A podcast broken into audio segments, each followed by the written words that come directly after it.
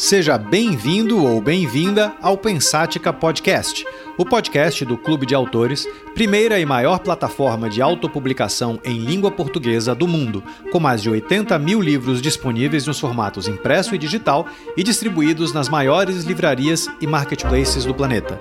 Meu nome é Ricardo Almeida, sou fundador e CEO do clube e deixo esse convite aberto para que você se junte a nós nessa jornada para desvendar o futuro do mercado editorial.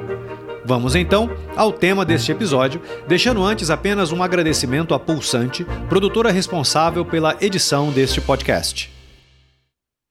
Há algumas décadas, poucas grandes editoras determinavam tudo o que todos liam.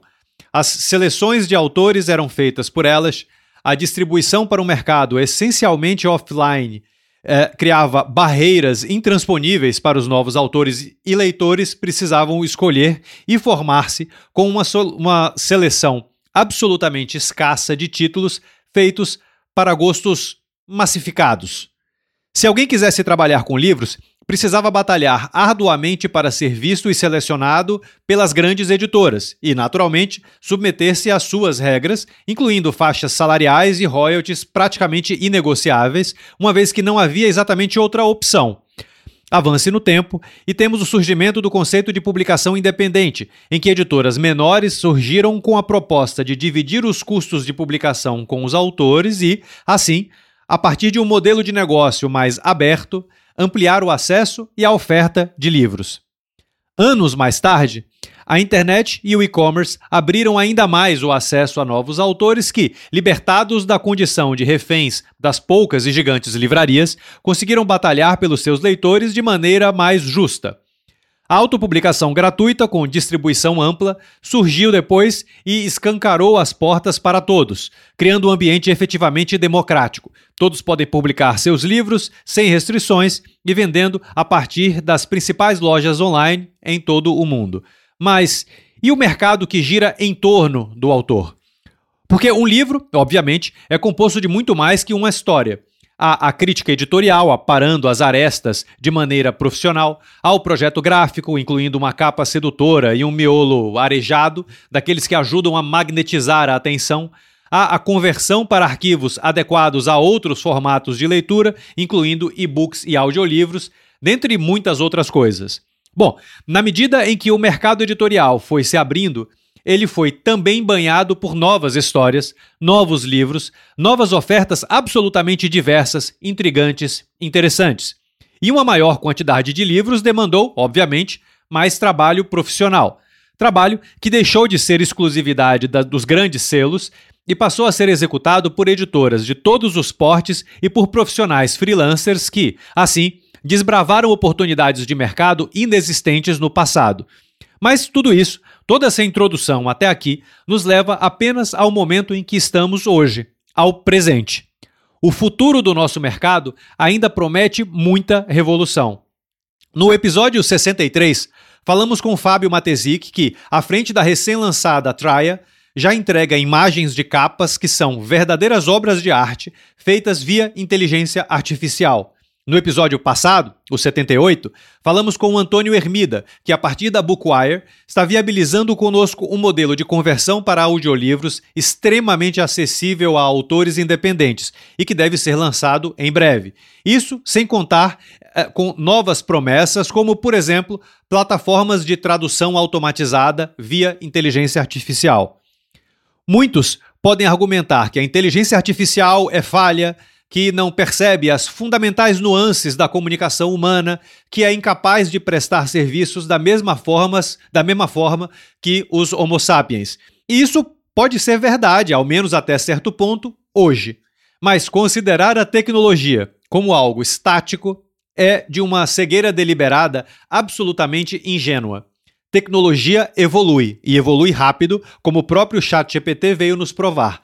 Não tardará muito para que a tecnologia efetivamente substitua muitas tarefas hoje desempenhadas por pessoas. Como será então o futuro do nosso mercado? Em um tempo onde a tecnologia ajudará autores a trabalhar os seus textos e a melhor produtificar as suas histórias, o que restará para os profissionais do mercado editorial? Essa pergunta não deve, nem de longe, ser percebida como uma profecia apocalíptica. Quando o automóvel se popularizou no mundo, é certo que muitas profissões vinculadas ao transporte puxado por cavalos desapareceram. Como também é certo que um número muito maior de profissões proliferaram na recém-inaugurada e gigantesca indústria automobilística. O que esse exemplo nos diz? Que revoluções não aniquilam demandas, elas apenas mudam o perfil do que é demandado.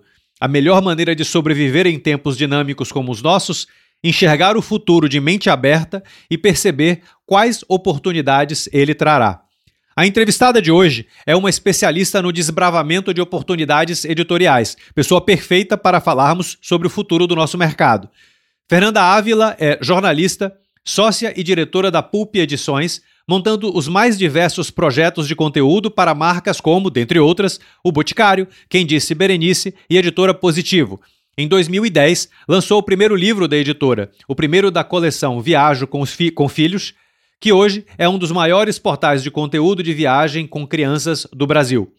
Há pouco menos de dois anos, fundou a Amora Livros, clube de assinatura de livros escritos por mulheres, onde ela explora também produtos que vão além do livro em si e abraçam o amor pela literatura, incluindo roupas, sacolas e cursos.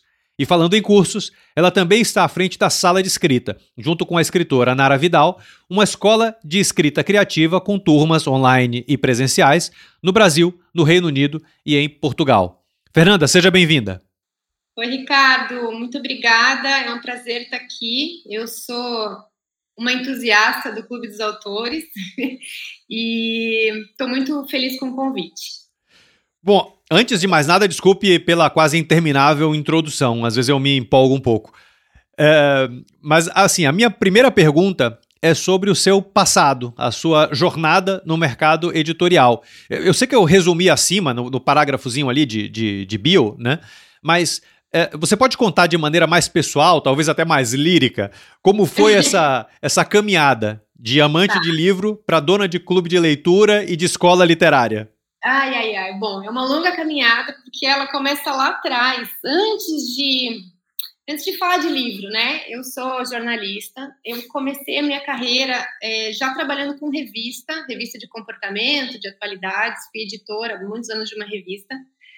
E aí, falando um pouco né, dessa questão de abertura do mercado, isso faz bastante tempo. Eu, não, não, eu sou péssima com datas, tá? E também não quero entregar minha idade, tô brincando.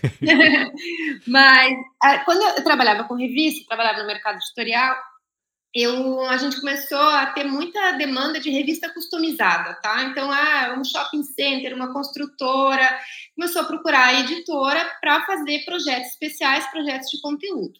Ao mesmo tempo, a minha sócia, uma das minhas sócias, ela era de agência de publicidade. E essa mesma demanda chegava para a agência. Então, entrava pela editora, por uma editora de conteúdo jornalístico, e entrava pela agência de publicidade. Bom, nem as pessoas, da, os jornalistas e o pessoal da, da editora estava preparado para trabalhar o conteúdo dessa forma, e muito menos da agência, que estava acostumada a fazer anúncio, textos curtos, é, sabe, não tinha essa base do jornalismo. Daí o que, que a gente fez? A gente se juntou junto com outro sócio que trabalhava na área de turismo e é, e é um globetrotter, está sempre viajando, viaja muito. Nos juntamos os três e abrimos a Pulp Edições, foi uma das primeiras, foi uma das bravadoras de mercado ali, né, na, na questão de conteúdo, comunicação por conteúdo. Então a gente começou a trabalhar ali é, no comecinho ali, a internet tinha o quê? Alguns blogs, é, não tinha redes sociais ainda. Então, a gente começou a trabalhar nessa comunicação por conteúdo, fazendo revistas customizadas, projetos de rádio. Começamos ali com internet também, Facebook na época ainda, né? Começamos a trabalhar isso, assim, né? Levar o, a comunicação... É, comunicação através do conteúdo. É, nisso, a gente também, como tinha esse sócio viajante, a gente começou a trazer, a gente criar boletins de tendências e também atender alguns clientes especiais. A gente tinha vários clientes na área de shoppings, a gente tinha, enfim, clientes que encomendavam da gente essa, esses boletins de tendência de comportamento mesmo, comportamento de consumo. Bom, nisso a gente uh, vivia uma, uma revolução na área de turismo, de viagens, né? As pessoas começaram a ter um poder mais poder aquisitivo melhor, o brasileiro começou a viajar muito mais, ter mais acesso a, a passagens aéreas, saudades daquele tempo. E, e aí a gente também né, percebeu que a, nós, olhando para as tendências, entendemos que a viagem né, era uma, uma tendência a ser explorada. E aí começamos com a, a, as coleções de guias de viagem da PUP, que foram fizeram muito sucesso na época. A gente fez num formato é, diferente, que era um formato de bolso, que é fácil de levar em viagem, dentro do avião. É, e lançamos vários guias, vários guias que fizeram muito sucesso. Um deles, que eu acho é o mais conhecido, que eu posso te dar como exemplo, é o Guia Minha Nova York, da Didi Wagner. Didi Wagner, a apresentadora do Lugar em Comum, né, da, que era da MTV. E acho que a gente, se eu não me engano, a gente fez quatro ou cinco edições, tiragens grandes do, do, guia dela, sempre atualizando, porque guia de viagem tem isso, né? a gente, não adianta a gente fazer uma tiragem grande, porque as coisas mudam muito rápido né? Lugares que fecham, lugares que abrem e tal. Então aí a gente começou com isso. E aí a gente entrou de fato no mercado livreiro, né? Editorial barra livreiro. É, tá, aí isso sempre foi um, um, uma coisa, como se fosse um produto paralelo, né? Dentro da. Ele era um produto e um cliente nosso, né? Dentro da Pulp para aí começamos também aí também começou essa moda essa tendência grande de blogs de mães né essa começou a se falar muito sobre isso sobre comportamento é, e, e a gente também tinha filhos pequenos na época então a gente estava muito próximo desse universo desse público e aí, para apoiar a coleção Viagem com Filhos, que eram guias de viagens com crianças, a gente criou um portal chamado Viagem com Filhos. Ele era, no início, um portal, uma sustentação, ele era quase como um produto institucional para nos ajudar na divulgação dos guias. E ele virou um produto maior do que os guias. Então, hoje, ele ainda existe, ele é um dos maiores portais do Brasil de viagem com filhos. E, e aí, enfim, isso é só para contar um pouco como uma coisa vai puxando a outra, sabe? Sim, sim. A gente vai emendando um projeto no outro e esses projetos, de alguma forma, sempre estão ligados com o projeto anterior. É, quando veio a pandemia, a gente estava com a Pulp inchada, grande, com muitos funcionários, é, atendendo clientes grandes, mas um pouco insatisfeito com a dinâmica das coisas e todo mundo muito cansado enfim, né, aquele esgotamento ali que, que houve, acho que para muitas empresas, assim. E a gente já vinha há muito tempo querendo encontrar um outro, uma, um outro produto, um outro nicho, né, que, que tivesse a ver com literatura e com mercado de livros, que é algo que a gente tinha um certo domínio e, e enfim, e, e, gosta muito também, né? A gente, gosta de fazer projetos que a gente gosta, eu brinco. e aí surgiu a ideia de fazer um clube de assinatura de livros escritos por autoras mulheres, que também é um movimento muito grande do mercado, né? O, o, não só brasileiro, mas no mercado internacional, de falar um pouco sobre isso, de trazer esse equilíbrio, essa equidade também para a literatura, né? Como em toda a sociedade é, como todos os outros aspectos da sociedade, né? Quando a gente fala de empresa, a gente fala da, da ciência, quando a gente fala da, da mulher no as mulheres no poder, né, na, na, política, enfim, também na literatura e nas artes se fala muito, está se falando muito mais sobre isso hoje, é, pelo fato meio óbvio de que os grandes, grandes cânones, né, são, são homens, é, se você olhar, a gente sempre faz esse exercício. Se você olhar a tua estante de livros, se você for separar os livros escritos por homens e livros escritos por mulheres, sempre vai haver um desequilíbrio. E assim, metade da população mundial é feita de mulheres. Então, metade das histórias contadas deveriam ser também, né? Então, aí esse projeto veio nessa esteira aí dessa tendência, dessa nessa nesse nosso olhar para o mercado é, e também pelo nosso propósito, né? De é, incentivar a leitura feita por mulheres. Aí acho que é isso. Você. Bom, ainda tem, teve um, tem um monte de coisa relacionada à, à, à, escola, é, às suas incursões, é, é, seja pela Argentina ou, ou, pela Espanha, mas vamos deixar isso para depois. Tá bom. Vamos, vamos se focar aqui no, no, no, futuro. Aliás, antes de mais nada, você acha que essa introdução toda que eu fiz faz algum sentido? Como é que você enxerga as mudanças pelos então, quais, pelas quais passamos? É, é, faz muito sentido, e aí, quando você comentou ali, essa não é uma afirmação, uma pergunta, não me lembro como é que você falou, apocalíptica, mas ela é extremamente provocadora, né? E, e eu acho que é isso que tem feito todo mundo quebrar a cabeça para entender de fato como é que a inteligência artificial vai é, influenciar nesse mercado de literatura e, e, qual será o papel né, do, do escritor. Eu tenho pensado muito nisso, eu tenho uma opinião que ela pode mudar a qualquer momento, mas porque as coisas estão mudando muito rápido, mas hoje o que eu entendo é que a inteligência artificial ela pode ser uma super base é, mas ela não substitui o papel do editor, tá? No sentido de que ou, ou da própria edição do próprio autor, tá? Não necessariamente da função do editor, mas do, do trabalho de editor que o escritor tem do seu próprio texto. Então, eu vou te dar um exemplo. Vamos supor que o escritor esteja escrevendo uma história que se passa em Veneza.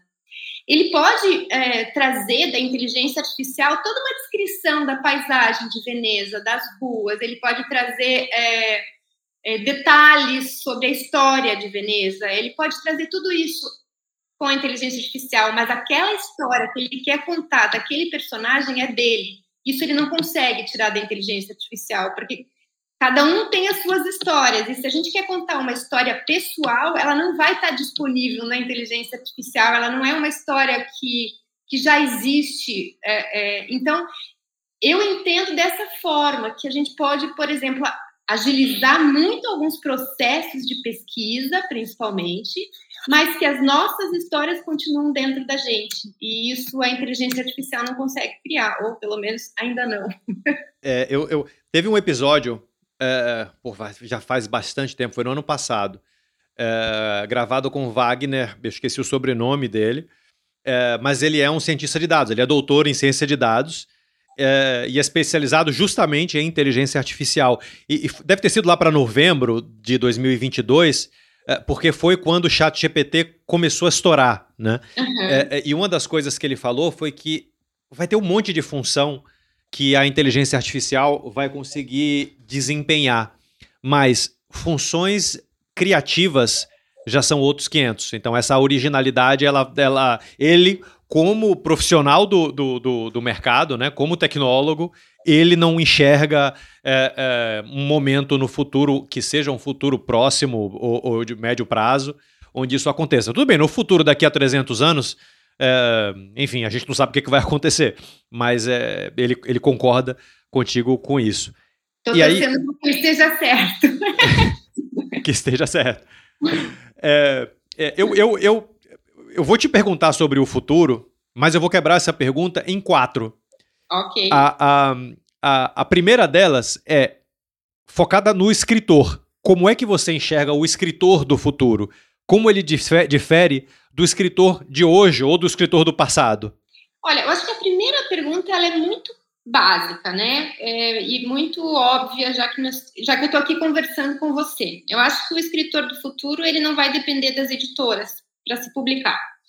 É, mesmo é, grandes escritores, eles vão ter uma agilidade, uma forma de colocar o trabalho deles é, no mercado muito mais eles já têm isso, talvez muitos deles ainda tenham uma barreira em relação a isso, porque a, a, a uma grande editora, às vezes, às vezes não, normalmente ela ela agrega uma, uma autoridade maior ao escritor, né, ao livro, e, mas eu acho que o primeiro, primeiro ponto é esse, sim, é, ele vai poder produzir muito mais, de forma muito mais ágil, é, dependendo menos de terceiros.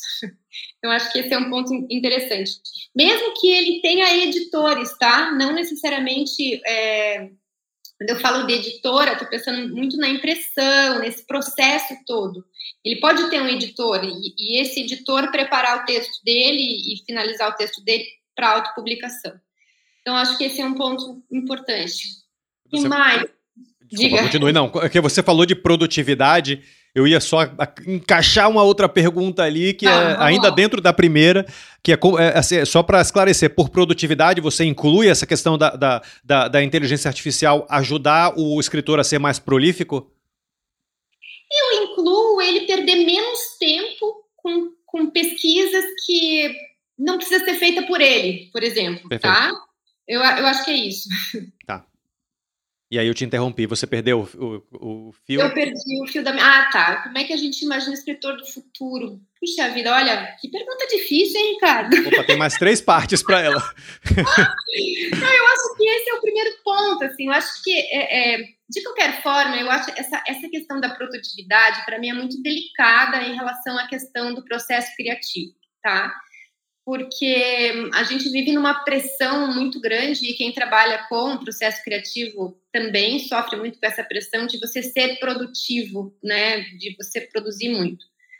E isso às vezes acaba atropelando alguns processos necessários, que é o tempo das coisas, né? O tempo que demora para uma história nascer, o tempo que demora para um personagem se desenvolver, e, e acho que isso tem que ser respeitado.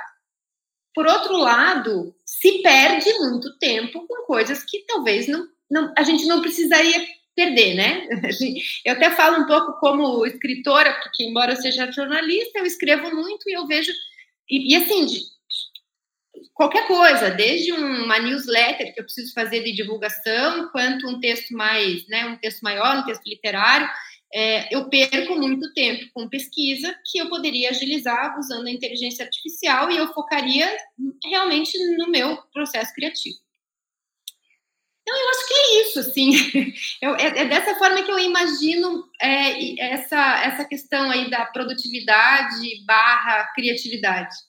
Então, vamos para a segunda parte. E o profissional do livro, além do escritor? Que demandas editoriais você enxerga para os humanos no futuro e de que forma elas devem ser desempenhadas. E por profissional do livro, entenda uh, uh, o capista, o revisor, uh, o, o, o, diagramador ou responsável pelo, pelo projeto gráfico, enfim, esse, esse conjunto de profissionais que ajuda o, o, o autor a produtificar o livro dele. Bom, aí sim eu acho que as possibilidades são infinitas e realmente nesse, nesse processo todo que a tecnologia e a inteligência artificial pode fazer muita diferença, né? Vamos ao exemplo de Trial que você falou aí no comecinho. Gente, você poder gerar uma imagem de capa da forma que você imagina, é, ou gerar várias, né, para ter várias possibilidades, muito rápido com a inteligência artificial é realmente uma mão na roda, né? Então você acelera um processo que poderia ser muito lento. É, eu acho que isso, a, a, a, a revisão, por exemplo, né, né, você acelera um processo, enfim, eu acho que a, toda a parte do processo que envolve máquina e que envolve é, agilidade, né, impressão, enfim, uma série de outras coisas dentro desse dessa cadeia toda que comunicação, por exemplo, né, você poder usar a tecnologia, a inteligência artificial para fazer a parte de comunicação, de venda do livro, porque é aí que está o gargalo, né, maior, assim, é difícil você é, depender de uma editora para divulgar o teu livro, para poder é, fazer todo esse processo de distribuição e de venda, né? Então acho que aí é que esse essa tudo que a gente está vendo aí né, de desenvolvimento para o futuro e, e, e, presente já pode fazer muita diferença no, no processo. E outras plataformas também possibilitar que o leitor, os audiobooks, os e-books, enfim, outras formas de você outras plataformas, né, outras formas de acesso ao livro. Tudo isso, eu acho que isso ajuda muito e, e faz muita diferença aí nesse, nesse no que a gente está vendo hoje. Assim, as pessoas estão tendo muito mais intimidade com o livro porque elas estão tendo é, outras possibilidades de leitura que não só pegar o livro, comprar o livro na livraria, levar para casa, abrir, né? Enfim, eu acho que a, a são outras. O, o, próprio Kindle, acho que mudou muito o comportamento do leitor. Então, assim, eu vejo muita gente deixando de ler, uma, uma coisa bem muito, muito simples, deixando de ler porque não consegue ler à noite, cansa a vista, a, a fonte é muito pequenininha. É, bom, o Kindle resolveu isso rapidinho, né? Então, até agora, nós temos o escritor do, do, do futuro com a maior, digamos, eficiência, né? É, é, uma maior autonomia e uma maior eficiência no seu trabalho de, de criação de história. Eu estou fazendo uma síntese, você, por favor, pode jogar pedra em mim, tá? Se eu estiver falando besteira. Não, talvez eu esteja falando muito. Não, tá de jeito nenhum. O objetivo do papo é isso, é falar. É, é, a, a, e o profissional do livro, também a gente está falando de eficiência é, é na, no, no, ao abraçar a tecnologia é, é, que está ali à disposição dele, em vez de correr dela como o diabo foge da cruz, né? Tô, tô, até agora tô, tô, tô, tô na linha certa? Tá, perfeito. Então, vamos para a terceira parte. As editoras. Bom, no mundo com publicação independente, distribuição abrangente e simples, serviços editoriais ao alcance de todos, o próprio autor podendo contratar os seus profissionais, que espaço há para, ou haverá, é, para editoras e em que formato? Olha, eu acho que das, das todas as perguntas, essa é a mais difícil. Eu acho que as editoras, a gente está vendo cada vez mais os grupos editoriais virando grandes conglomerados, né? Uma editora comprando a outra, e a gente está cada vez, como em, em quase tudo que está relacionado ao nosso consumo, né? Se a gente for falar de moda, de alimentação e tudo isso, a gente está ficando cada vez mais na mão de poucos. E aí, por outro lado, é, quando acontece isso, também se abre um espaço muito maior para os independentes, para os pequenos. Então, acho que é um, é um processo normal da sociedade. A a gente está falando aí grandes conglomerados de roupa, o que, que acontece? Surgem vários designers pequenos e novos e comércio local que consegue botar um bom preço no seu produto, tem público é, e sobrevive dessa forma. Então, eu acho que a mesma coisa vai acontecer na literatura. A gente vai seguir tendo grandes conglomerados, que tem um volume muito grande, que vai ter na sua carteira, porque tem dinheiro, vai ter na sua carteira grandes escritores, porque consegue pagar adiantamento, consegue fazer encomendas de livros. Então, isso vai continuar existindo. Mas, por outro lado, a gente vai de democratizar muito mais o acesso aos independentes, aos pequenos escritores, aos escritores estreantes, né? Escritoras e escritores estreantes. Então, acho que são são caminhos que a gente vê se repetir em várias áreas de consumo e está acontecendo a mesma coisa na literatura. É, você falou em algum outro momento, você falou uma, uma, uma, uma palavra que eu acho talvez chave para a editora, que é, é, é, editoras carregam autoridade. E a autoridade costuma vir de, de uma curadoria bem acertada. Exatamente. Mas, é, isso, de fato, hoje, no nosso, até por esse movimento de uma comprando a outra, quando uma compra a outra e compra a outra e compra a outra e vira uma gigante, essa curadoria vai se perdendo. É, é, né, ela vai ficando um pouco mais massificada. Nesse sentido, os independentes acabam tendo, de fato, um, uma, uma oportunidade maior, porque eles têm autoridade, vírgula, personalidade. É, é e, portanto, vírgula de novo, credibilidade para no, no, meio de leitores que estão ali a fim de escolher algum livro é, é, sem necessariamente conhecer o título do livro, o autor, etc. Procede? Perfeito, e aí que eu acho que entra esse negócio dos clubes de assinatura, das, das pequenas livrarias com bons livreiros, é, os influencers de, de literatura, né, que a imprensa especializada. Então, assim, ne, aí é que entra essa, essa toda essa, esse círculo em torno do livro, porque tem essa curadoria. Então, é, hoje, o que que faz muito, o que, o, o que, que influencia a compra de um livro? É porque você, principalmente, isso é pesquisa, não tenho os dados aqui certos, mas assim, a primeira, o primeiro item eu, foi indicado por um amigo ou professor, se eu não me engano. É, depois vem a comunicação via influencers e imprensa. Enfim, esse é o papel da curadoria que faz a diferença. Então, assim, as, as grandes vão continuar existindo, elas vão continuar existindo massificadas, elas vão ter muito, elas têm mais espaço nas grandes livrarias, porque elas têm dinheiro para pagar aquela mesa de interesses que fica bem no meio da livraria, então elas têm muito mais alcance nesse sentido, mas por outro lado, elas vão ter que passar pelo crivo de curadores, que muitas vezes não, não, não é o, exatamente o que é, influencia a compra né, e o consumo daquele, daquele livro. você falou, você falou de, de influenciadores e tudo mais, e na verdade, esse é o quarto ponto. São as livrarias, na verdade, né? É, é, bom, um influenciador na prática, eu, eu, sei que ele não tem ali uma. É, não está fazendo um post necessariamente com a maquininha do Visa para vender um livro é, é, que está ali, mas na prática, ele é um vendedor de livro. É, quando ele está falando de livro. Ele não precisa necessariamente efetivar a transação, mas é ele que está empurrando a compra, né? É, eu estou falando de influenciadores, mas na verdade a pergunta é até sobre livrarias. Vale a pena a gente montar uma livraria ou alguém montar uma livraria nos nossos dias? E se sim, em que formato? Tendo passado pela quebra das duas gigantes varejistas brasileiras, que fizeram justamente isso, foram crescendo, crescendo, crescendo, viraram a massa meio disforme, prometendo ter tudo, e na prática você nunca acabava achando aquilo que você queria. É, é, e elas, eu tô falando da cultura e da Saraiva, né? É, é, e as duas desabaram. Elas tinham quase metade do mercado varejista de livro brasileiro, né? Era muita coisa isso. É, que modelo de livraria, em sua opinião, faz sentido?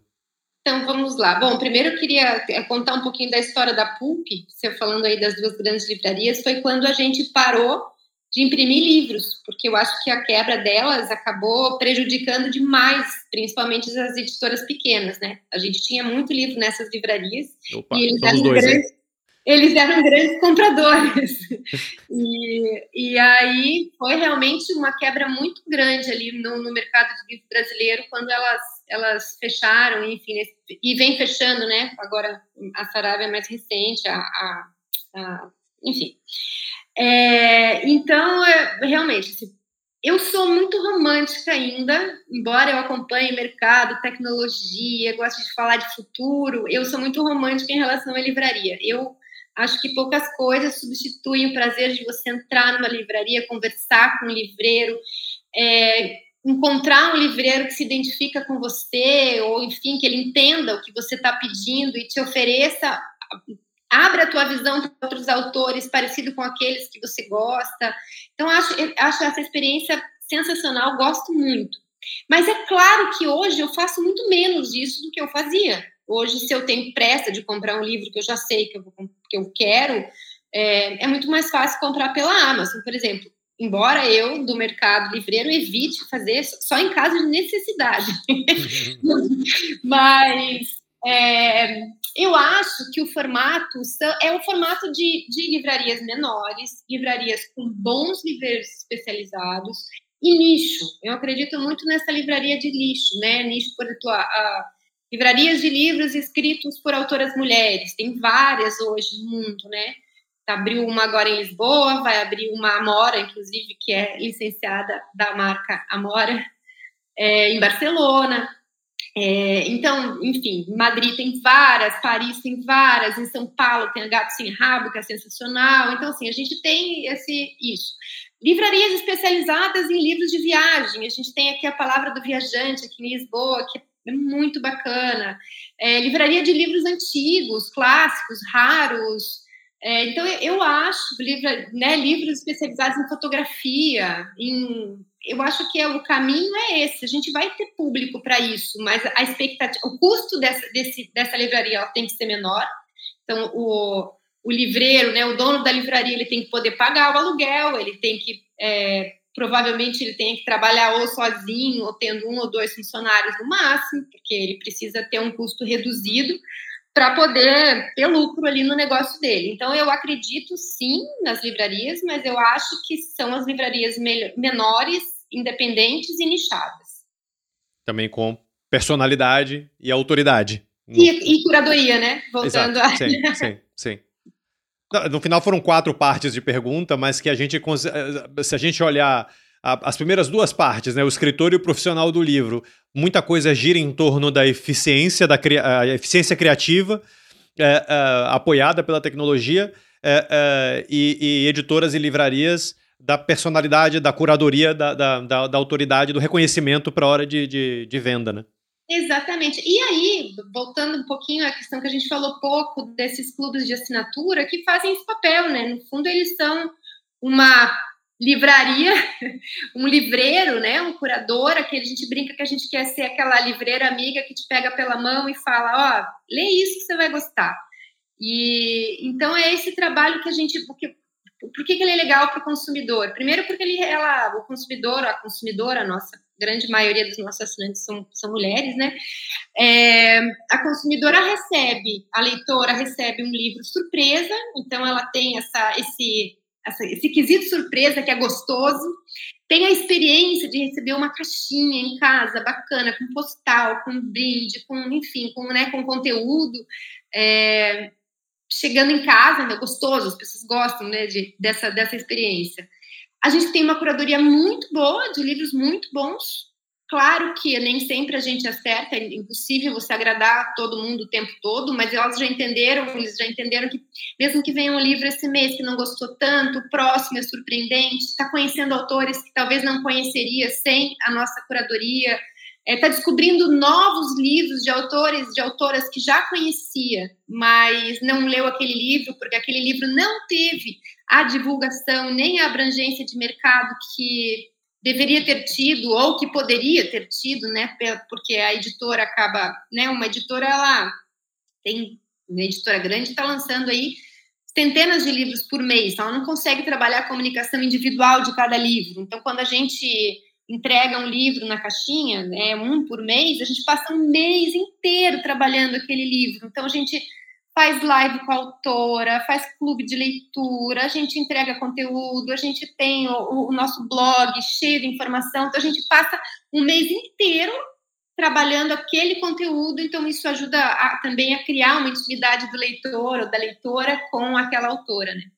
Mas além, a próxima pergunta era justamente sobre a Mora, então você já encaixou direitinho.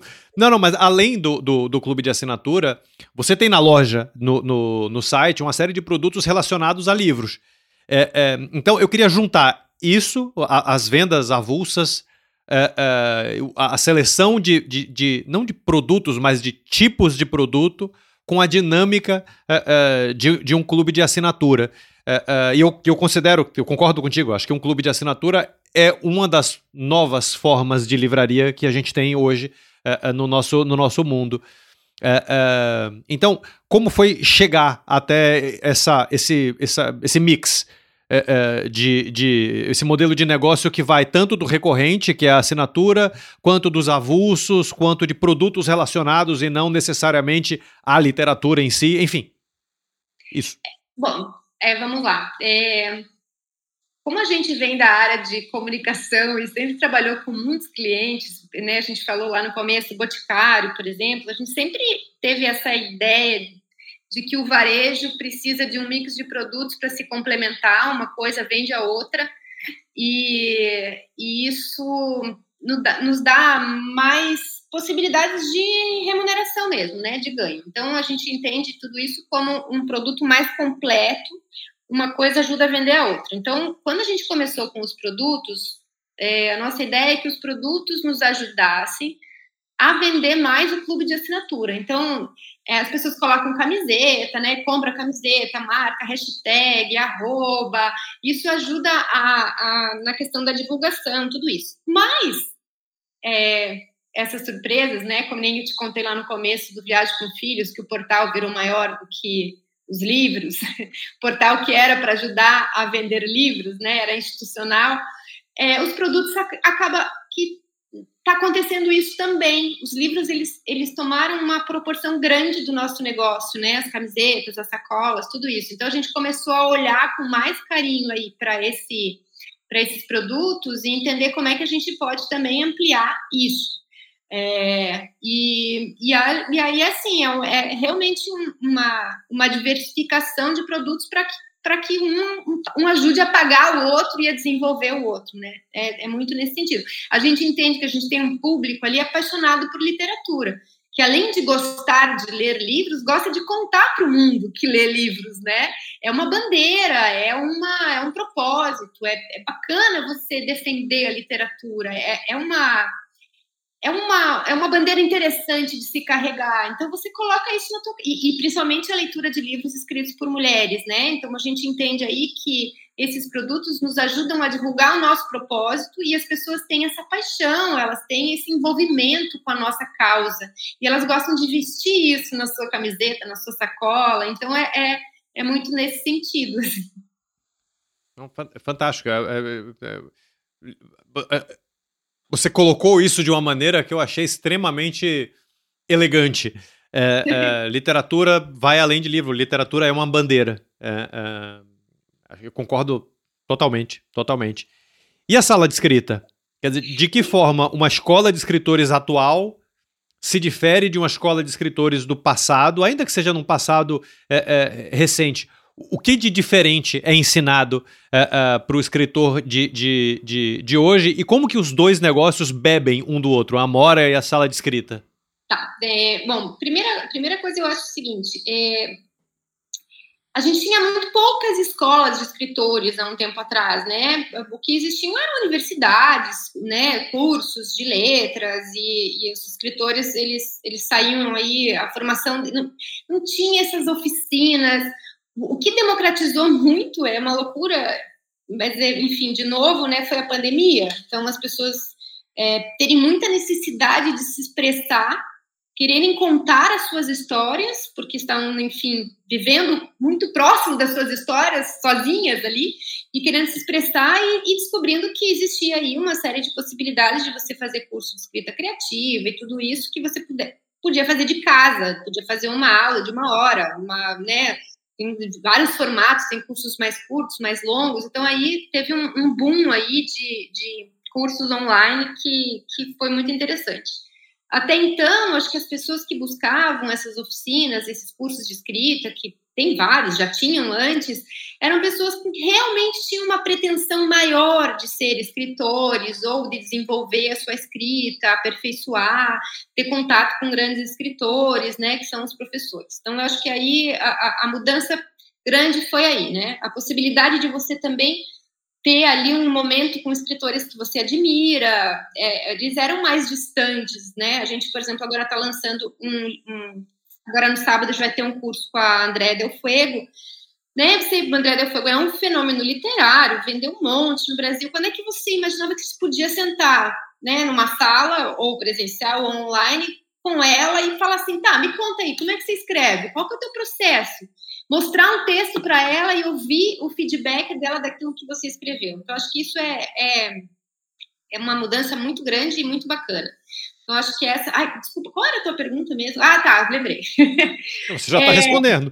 A, a, sala de escrita, ela, eu sempre gostei, sempre frequentei, já, já faz alguns anos que eu tenho feito cursos de escrita e oficinas, e, e, e aí, numa dessas que eu fiz aqui em Lisboa, presencial, eu conheci a Nara Vidal, que é uma escritora que eu já admirava, já acompanhava, já seguia, já trocava WhatsApp, já falava com ela pelo Instagram.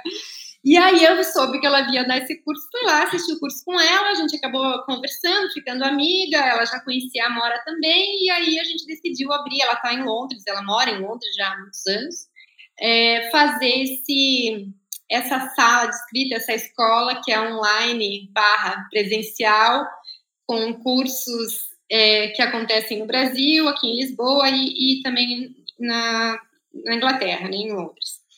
É, como isso se relaciona com a Mora? Eu acho a Mora também, a gente também tem cursos na Mora, a gente é, tem algumas os, os da Mora são todos online, a gente tem feito com a Socorro Cioli, que é uma escritora sensacional também. Eu acho que se relaciona dessa forma, assim, de conversar com esse público que gosta de ler e também gosta de escrever e também consegue se imaginar escritor, né? Antes e principalmente para as mulheres ainda é, parecia tão distante essa possibilidade de você escrever. Agora você pode ter né? Você tem a cadeia completa, você pode escrever, você pode ter a orientação de um escritor, você pode é, fazer um curso online ou presencial e você pode publicar o teu livro. Então, assim, hoje é, o acesso a toda essa cadeia, né, desde você aquela sementinha de se imaginar escritor até publicar um livro, ela é muito mais curta, ela é muito mais rápida, ela é muito mais possível, a gente tem muito mais acesso a ela. Né? Deixa eu te fazer uma, uma, uma, pergunta que me ocorreu aqui. É, você trabalha com escritores em três em, com, em, em cursos para escritores de três diferentes países, né? A gente está falando de Brasil, de Portugal e do Reino Unido. É, você enxerga diferenças nos seus estilos, nas suas características, na, na, na maneira que eles encaram os seus próprios mercados e, e mesmo as suas atuações? Ou, é, ou escritor é escritor em qualquer lugar do mundo? Então, a, a, sala de escrita é muito recente, tá, Ricardo? A gente lançou ela em agosto e o primeiro curso foi em setembro. Então, assim, ela é uma recém-nascida. E a gente ainda é muito ligado no mercado de língua portuguesa. Então, mesmo estando em Lisboa, a gente ainda fala muito com o brasileiro que está em Lisboa. Nosso primeiro curso presencial em Lisboa vai ser agora com Marcelino Freire, que é brasileiro e boa parte dos inscritos até agora são os alunos que se inscreveram são brasileiros. Então, eu não tenho subsídio para te dar ainda, é, eu não tenho informação suficiente para te dar sobre isso. O que eu percebo, o que a gente, uma das, da, dos focos da sala escrita, mesmo a gente tendo é, uma base em Londres, é, é a troca entre falantes da língua portuguesa. Então, a nossa ideia é trazer escritores do Brasil, de Angola, de Portugal, de Moçambique. Então, eu acho que eu, daqui a um tempo eu vou poder te falar um pouquinho melhor sobre isso, mas ainda muito focado no, na língua portuguesa mesmo, sabe? Tá, tá. Não, isso eu te adianto pela experiência da gente que, por mais que seja, e aliás, a beleza da língua portuguesa é exatamente essa diversidade. É, o escritor português é diferente do brasileiro, que é diferente do angolano, que é muito diferente do moçambicano. É, é, são, são, é, é, é bonito ver essas diferentes formas de literatura abraçadas pela mesma língua. Né? É, eu consigo ver isso na língua, né? No produto final. Eu não, eu não sei quanto a processo, mas assim, gente, somos culturas completamente diferentes, né? Então, assim, é bem natural que sejam processos também completamente diferentes e isso se reflete Sim. na forma de trabalhar, de produzir, de pensar. Eu acho que é, é meio. Sim. Você tem razão, deve ser muito diferente mesmo. Como é que você percebe os, os escritores, em geral, os escritores de hoje, mais antenados às mudanças, a todas as mudanças que a gente falou lá atrás, mais abertos ou mais refratários? Ou um pouco de tudo?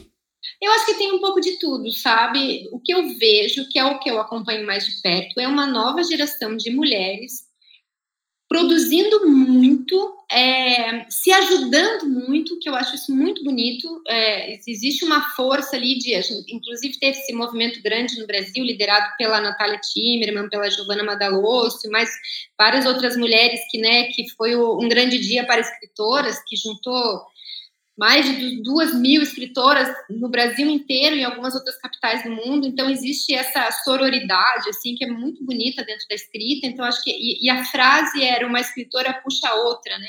Então acho que essa esse movimento é, é muito novo, muito interessante e, e ele eu acho que é uma mudança um pouco assim no cenário que a gente tinha, onde os escritores eram muito mais solitários, eram menos, menos movimentos, menos é, menos vamos andar juntos do que né, cada um produzindo o seu trabalho, trabalhando com a editora e tal, mas não existia tanto esse movimento. Então, assim, no que eu posso observar, no que eu observo, que é o mercado que eu acompanho mais de perto, é essa literatura contemporânea feita por mulheres brasileiras é, eu vejo isso também em Portugal, uma, talvez com uma amostragem menor, porque é um mercado menor e porque eu conheço menos, mas eu estou vendo isso muito forte no Brasil, eu acho isso muito bonito e eu acho que isso está dando uma movimentada muito grande no mercado.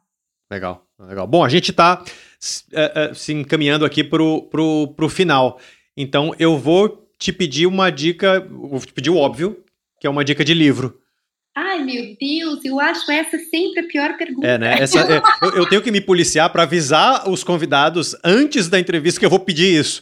Porque quando me pediam isso, eu sempre ficava, putz, ficava olhando para a estante aqui, que, que, qual é, né? Tá, então eu vou dar uma dica aqui. Eu já estava falando da Nara, da Nara Vidal, que é a minha sócia. Ela acabou de lançar um livro chamado Shakespeareanas, pela editora Relicário, que é um livro que fala das personagens femininas de Shakespeare. E eu acho que é um livro muito bacana, com ilustrações lindas. É, eu ainda não li o meu, então eu estou dando uma dica de algo que eu não li, mas é que eu gosto tanto da escritora e tenho acompanhado todo esse processo do livro, do lançamento, lido as resenhas. Ela vem para cá semana que vem, vai trazer o meu livro, mas eu já adianto que é uma dica que eu acho que todo mundo vai curtir. Legal. Fernanda, muito obrigado. Eu vou ficar umas horas agora em silêncio, pensando sobre o episódio. É, e, e, claro, acompanhemos esse futuro, vamos ver como ele vai se desenrolar. Ricardo, muito obrigada pelo convite. Adorei conversar com você e, e, e, realmente, assim, acho que eu falei tanta coisa, mas eu só vou de novo, né? A gente sempre sai com mais perguntas do que respostas. É, a, a beleza dessas conversas é justamente se a gente sair só com resposta, tava tudo sem graça. Exatamente. Muito obrigada. E a você, ouvinte, muito obrigado. Até o próximo episódio.